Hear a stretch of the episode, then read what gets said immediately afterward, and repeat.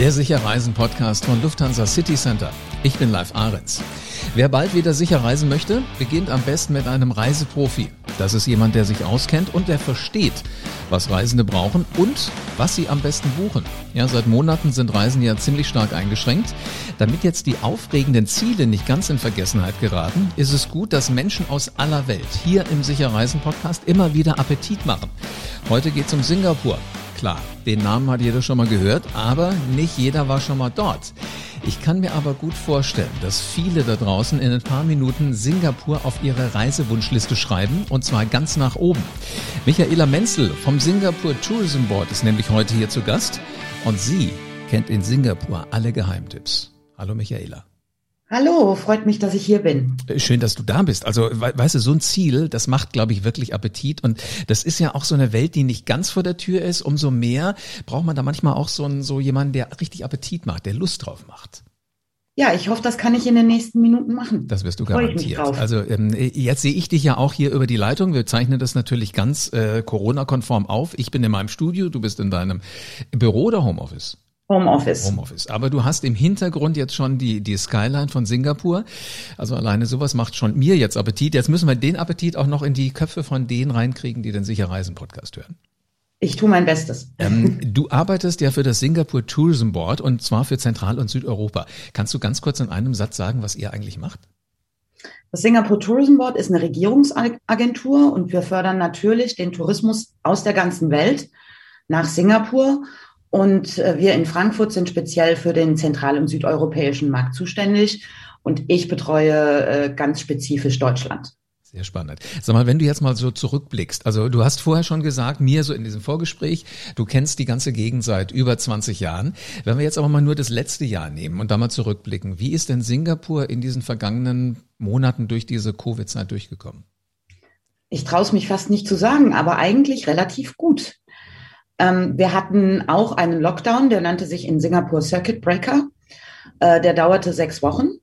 Und äh, durch die Einstellung vieler neuen, neuer Technologien konnte man eigentlich nach sechs Wochen Stück für Stück schon alles wieder öffnen. Und heute ist das Leben fast ganz normal in Singapur. Das heißt also, also die Probleme, die wir im Moment hier haben, gerade so in, in, in Europa, die gibt es in Singapur gar nicht? Nein, gibt es überhaupt nicht. Wir hatten keine zweite Welle. Die Fälle halten sich in Grenzen. Es gab kaum Todesfälle. Und äh, von daher ist das Leben in Singapur fast schon wieder normal. Also wer so ein Urlaubsziel haben möchte, wo man sich ganz stinknormal bewegen möchte, sollte wirklich äh, Singapur oben auf die Liste schreiben.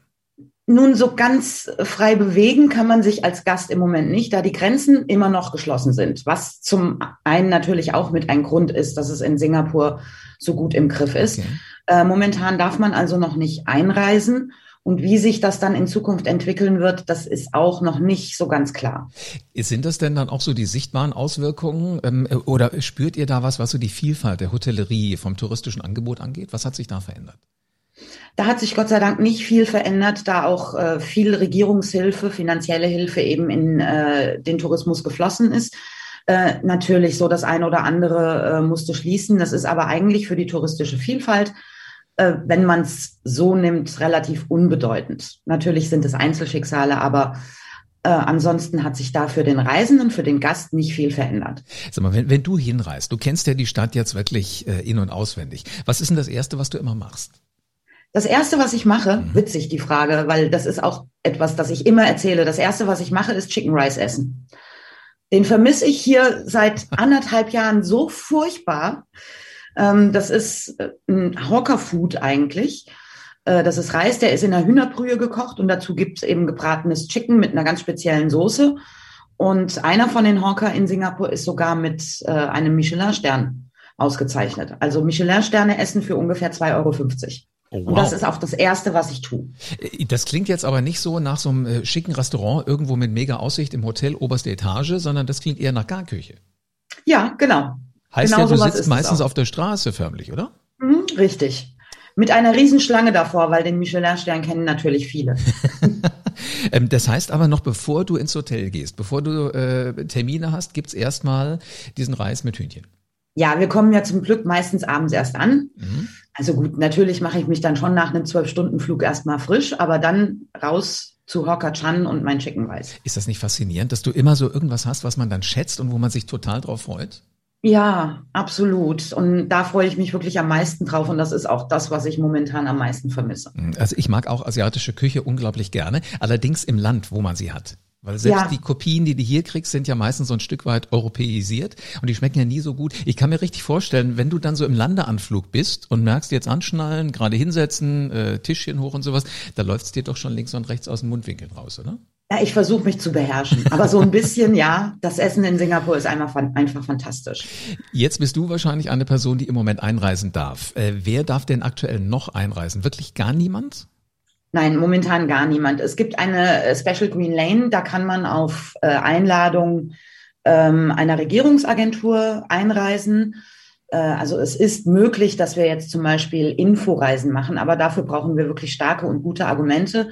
Und vor Ort gibt es dann ein wirklich kontrolliertes Programm, äh, damit Gäste praktisch momentan nicht in Berührung mit der Singapurer Bevölkerung kommen. Okay. Sodass das sehr, sehr eingeschränkt bleibt und eben der Virus nicht wieder nach Singapur eingeschleppt wird. Aber das klingt ja wirklich nach einem schlauen Plan, weil irgendwann wird es ja wieder losgehen. Irgendwann wollen wir alle wieder reisen und die, wie, wie sagt man eigentlich? Also in Deutschland würde man die Deutschen sagen. Wie sagt man in, in Singapur? Singapurer. Die Singapurer. Genau. Das Witzig. sind die Singapurer. Hätte ich jetzt fast gesagt, äh, klingt irgendwie komisch, klingt falsch.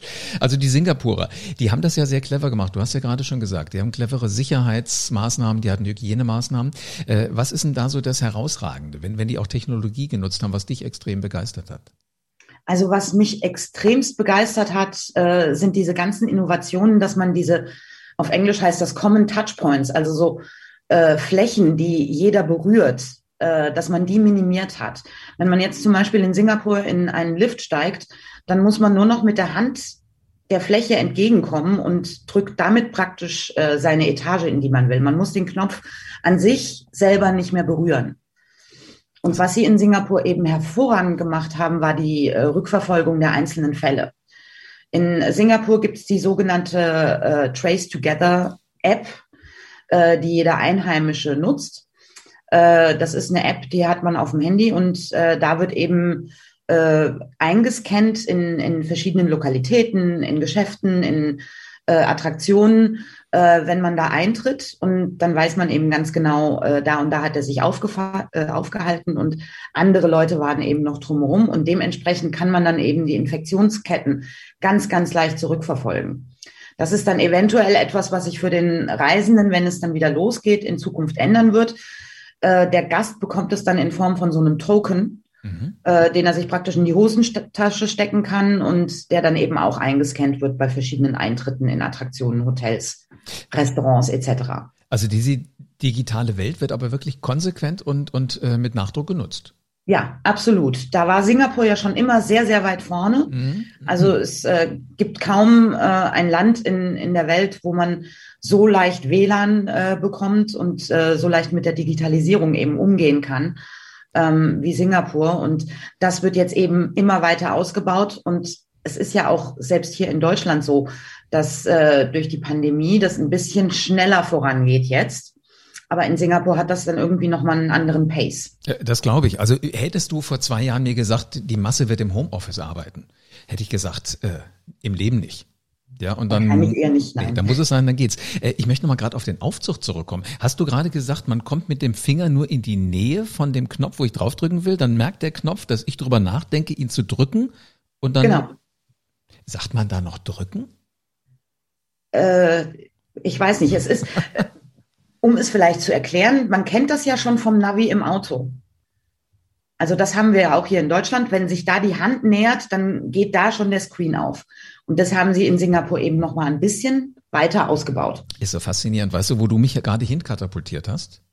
Ein bisschen in die Zukunft. Äh, nee, nee, im Moment erstmal zurück, weil in dieser Phase, wo alles losging, letztes Jahr im März, da ähm, bin ich mit dem Zug gefahren von Köln nach Wiesbaden. Und normalerweise drängeln sich ja immer alle, als hätten wir keine, keine Platzreservierung. Und an dem Tag wollte niemand auf diesem Bahnsteig in Köln äh, nah an den ICE ran, weil der erste drückt ja immer auf diesen Knopf. ja. Damals kam doch keiner auf die Idee, dass man das mit so einer Technologie machen kann. Äh, und irgendwann hat sich einer ein Herz genommen, der war sehr beweglich und hat äh, vorsichtig mit dem Fuß so drauf getippt. Ah, okay. Um ehrlich zu sein, finde ich die Singapurer äh, Variante wesentlich charmanter und wesentlich zukunftsgewandter. Echt, echt. ich benutze immer meinen Schlüssel. Wobei den könntest du eventuell auch nochmal aus Versehen berühren, wenn er in der Handtasche oder in der Hose ist. Ja, aber so ganz vorne an der Spitze. Also ist sehr clever, aber auch das ist wiederum etwas, wo wir sagen, wir, wir ticken anders. Aber ich habe mich äh, natürlich ein bisschen vorbereitet. Ich war neugierig, äh, möglichst viel zu lesen über Singapur.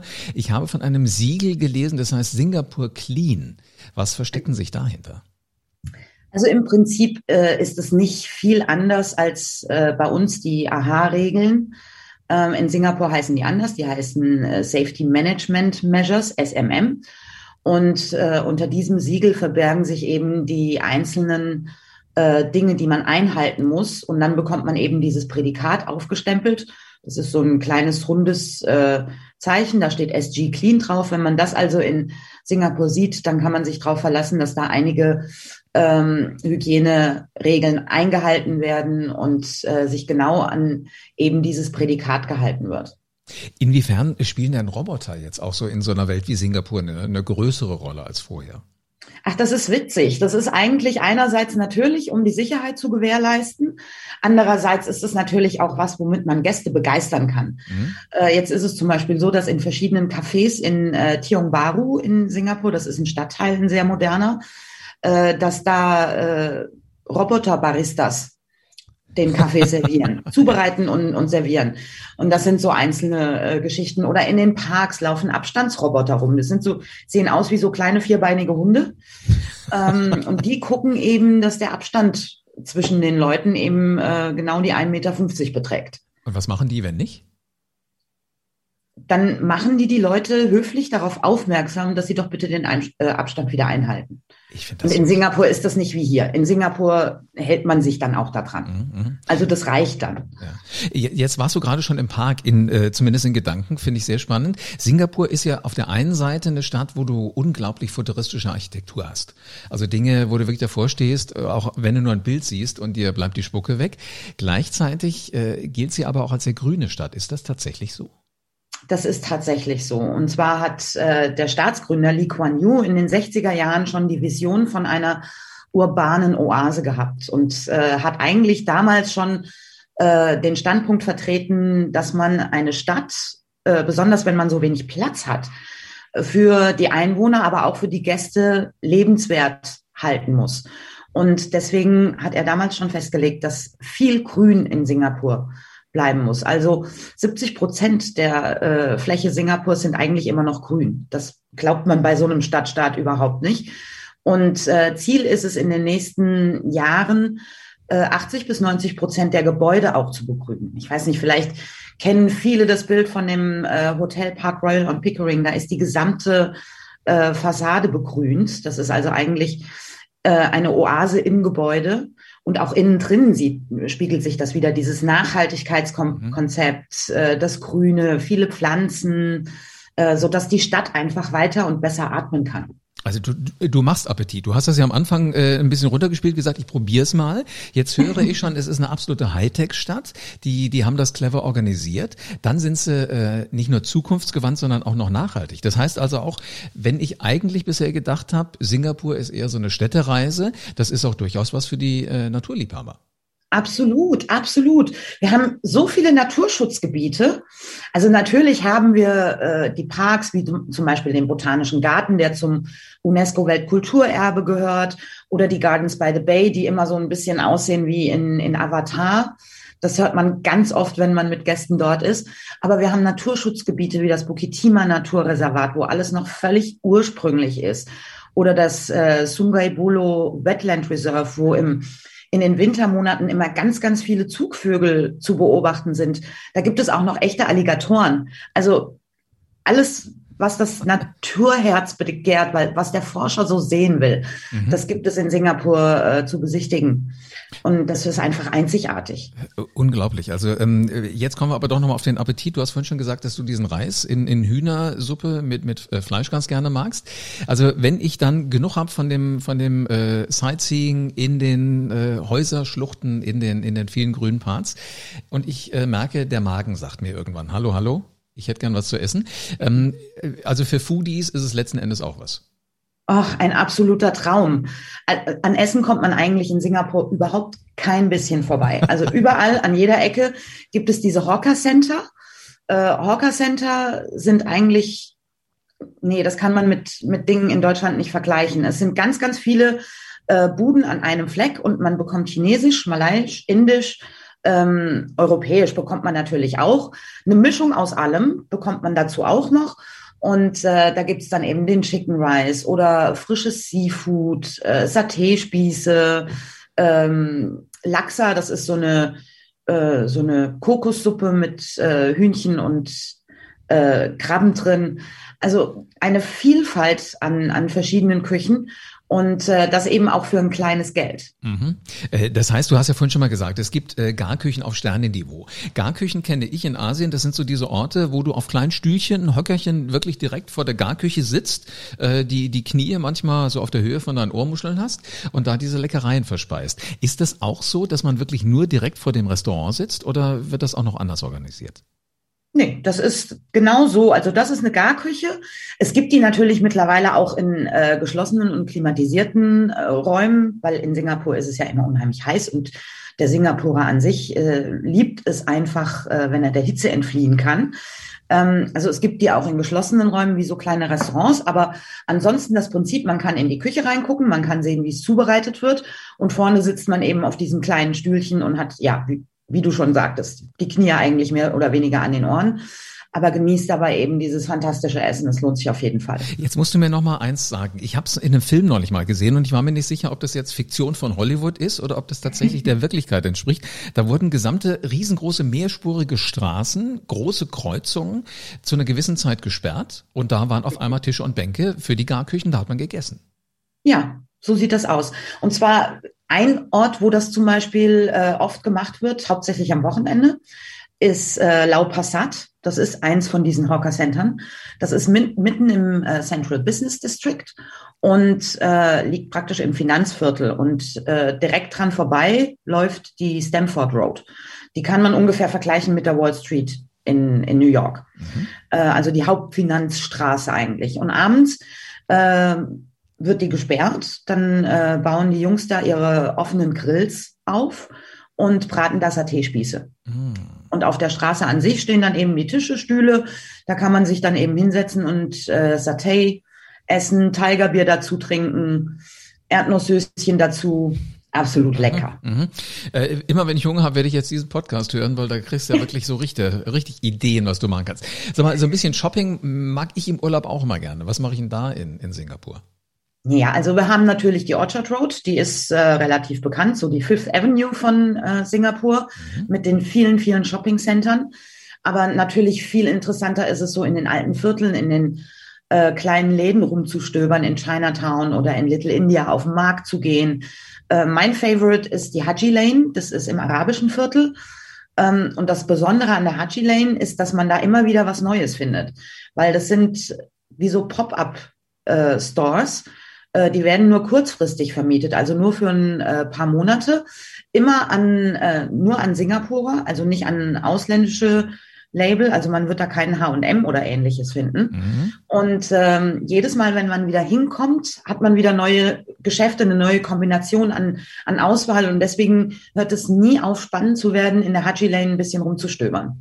Also ich glaube, für, für die Eltern haben wir jetzt schon alles äh, abgearbeitet, was, was wirklich Appetit auf Singapur macht. Wenn die jetzt ihre Kinder aber überzeugen müssen und äh, sagen müssen, wir gucken mal eine spannende Stadt an, eine andere Kultur, eine andere Welt, die sagen aber, hör mal, ohne mein äh, Mobile Phone gehe ich ja nicht auf die Straße. Äh, ich muss Fotos machen, ich, ich muss posten. Geht das auch? Also wenn nicht in Singapur, dann geht's nirgends. Singapur ist, wie man äh, unter den Youngsters so schön sagt, so Instagrammable, dass man eigentlich nur stehen bleiben muss und äh, hat sofort äh, eine Kulisse für ein Selfie, äh, für ein schönes Familienfoto. Man hat das Marina Bay Sands im Hintergrund, den Merlion Park, man hat den Dschungel, wo man sich mit Affen äh, ablichten kann also tausend verschiedene Varianten. Also wenn nicht in Singapur, dann geht's wirklich nirgends auf der Welt. So, jetzt haben wir eigentlich alle, zumindest was so, was so den, den privaten Bereich angeht. Ist äh, Singapur auch eine Geschäftsreise-Destination? Die meisten, die nach Singapur kommen, sind äh, Geschäftsreisende, ähm, die eben für ein Event oder ähnliches da sind. Und auch da gibt's neue Innovationen, neue Technologien. Äh, wir haben das ja jetzt gemerkt, dass unsere Meetings sehr oft virtuell stattfinden. Und das Marina Bay Sands und das Marina Bay Convention Center, die haben jetzt zum Beispiel eine neue Technologie äh, eingeführt. Das ist ein Raum, in dem man auch Hologramme projizieren kann. Äh, das heißt, ich weiß nicht, der äh, CEO von der Firma XY kann jetzt eben nicht persönlich äh, zu dem Meeting erscheinen. Äh, dann wird er eben in Singapur in diesen Raum projiziert als Hologramm und kann eben so seine äh, Eröffnungsrede halten, zum Beispiel. Im Hintergrund hat er dann einen Greenscreen. Da kann man dann eben jedes äh, beliebige Motiv äh, in den Hintergrund stellen. Ähm, das ist jetzt zum Beispiel ein ganz neues Highlight im Marina Bay Sands. Und äh, das ist natürlich super faszinierend. Das ist, er, erinnert so ein bisschen an Raumschiff Enterprise, an das Holodeck. Und so weit sind wir davon auch nicht mehr entfernt. und und äh, R2D2 kann man auch besichtigen dann irgendwann. Äh, ich dieser, denke dieser kleine schon. Also es, ich glaube, im Arts and Science Museum gab es sogar schon mal eine Star Wars äh, Ausstellung. Äh, unglaublich. Also ähm, ich merke schon, das ist die Stadt, wo es alles gibt. Ja, also mir fällt jetzt nichts ein, was man, äh, was einem noch übrig bleibt, was einem, was man sich noch wünschen müsste. Eine letzte Frage, Michaela, habe ich noch an dich. Ähm, was ist denn der Ort, also wenn du über 20 Jahre immer da bist und das kennst, was ist denn das, was du normalerweise keinem verrätst, damit es äh, so deins bleibt? Das, das gibt's gar nicht. Weil ich, ich teile das ja gerne. Mhm. Und ähm, für mich ist äh, ein absolutes Highlight jedes Mal äh, die Lightshow äh, mit Musik äh, unter den Super Trees in den Gardens by the Bay. Und das ist auch äh, nicht wirklich ein, ein Geheimtipp, weil äh, die finden jeden Abend zweimal statt. Von daher ist es halt auch nicht so überlaufen, weil man hat immer die Gelegenheit, es wiederzusehen. Und ähm, es ist jedes Mal was Neues, weil die jedes Mal ihr Programm ändern. Und dann liegt man so unter diesen Super Trees und äh, genießt das Lichtspektakel, genießt die Musik und das ist äh, für mich eins der schönsten Erlebnisse. Schießen mir immer, ich muss es leider gestehen, so ein bisschen die Tränen in die Augen, je nachdem, äh, wie die Stimmung eben gehalten wird. Und das ist richtig, richtig schön. Also egal, ob die LCC-Kunden da jetzt sagen, ich werde demnächst hinfliegen, weil ich mein ähm, Geschäftsreisegepäck dabei habe, oder ob ich privat hinreise, ein Päckchen äh, Papiertaschentücher unbedingt mit einpacken. Auf jeden Fall. Michaela, vielen herzlichen Dank fürs Appetit machen und ich hoffe, dass es bald wieder losgeht und die Grenzen offen sind. Gerne, hat mir viel Spaß gemacht. Sehr schön, danke dir für all deine Informationen für das Appetit machen. Ein Aufzug, wo du gar nicht drücken musst, sondern wo der Aufzug merkt, wenn du mit dem Finger in die Nähe von der Etage kommst, finde ich total spannend. 70 Prozent sind grün. Ist es nicht ein spannendes Ziel? Da muss man mal hin und essen in der Garküche, also eigentlich so am Straßenrand auf Sternenniveau. Das ist sicher Reisen und das geht mit den 2400 Reiseprofis von Lufthansa City Center in den über 300 Reisebüros in Deutschland natürlich. Deine persönlichen Berater, die kennen sich bestens damit aus, was das Reisen angeht und sie kümmern sich um alle Mobilitätswünsche und wenn notwendig, fragen sie nochmal bei Michaela nach. Also du bekommst bei LCC den rundum sorglos Service von echten Reiseprofis. Und damit du für die nächste Reise eventuell nach Singapur auf dem Laufenden bleibst, abonniere diesen Podcast jetzt und lass gerne eine 5-Sterne-Bewertung da. Bleibt mir nur noch zu sagen, wir hören uns wieder in der nächsten Folge vom Sicher Reisen Podcast.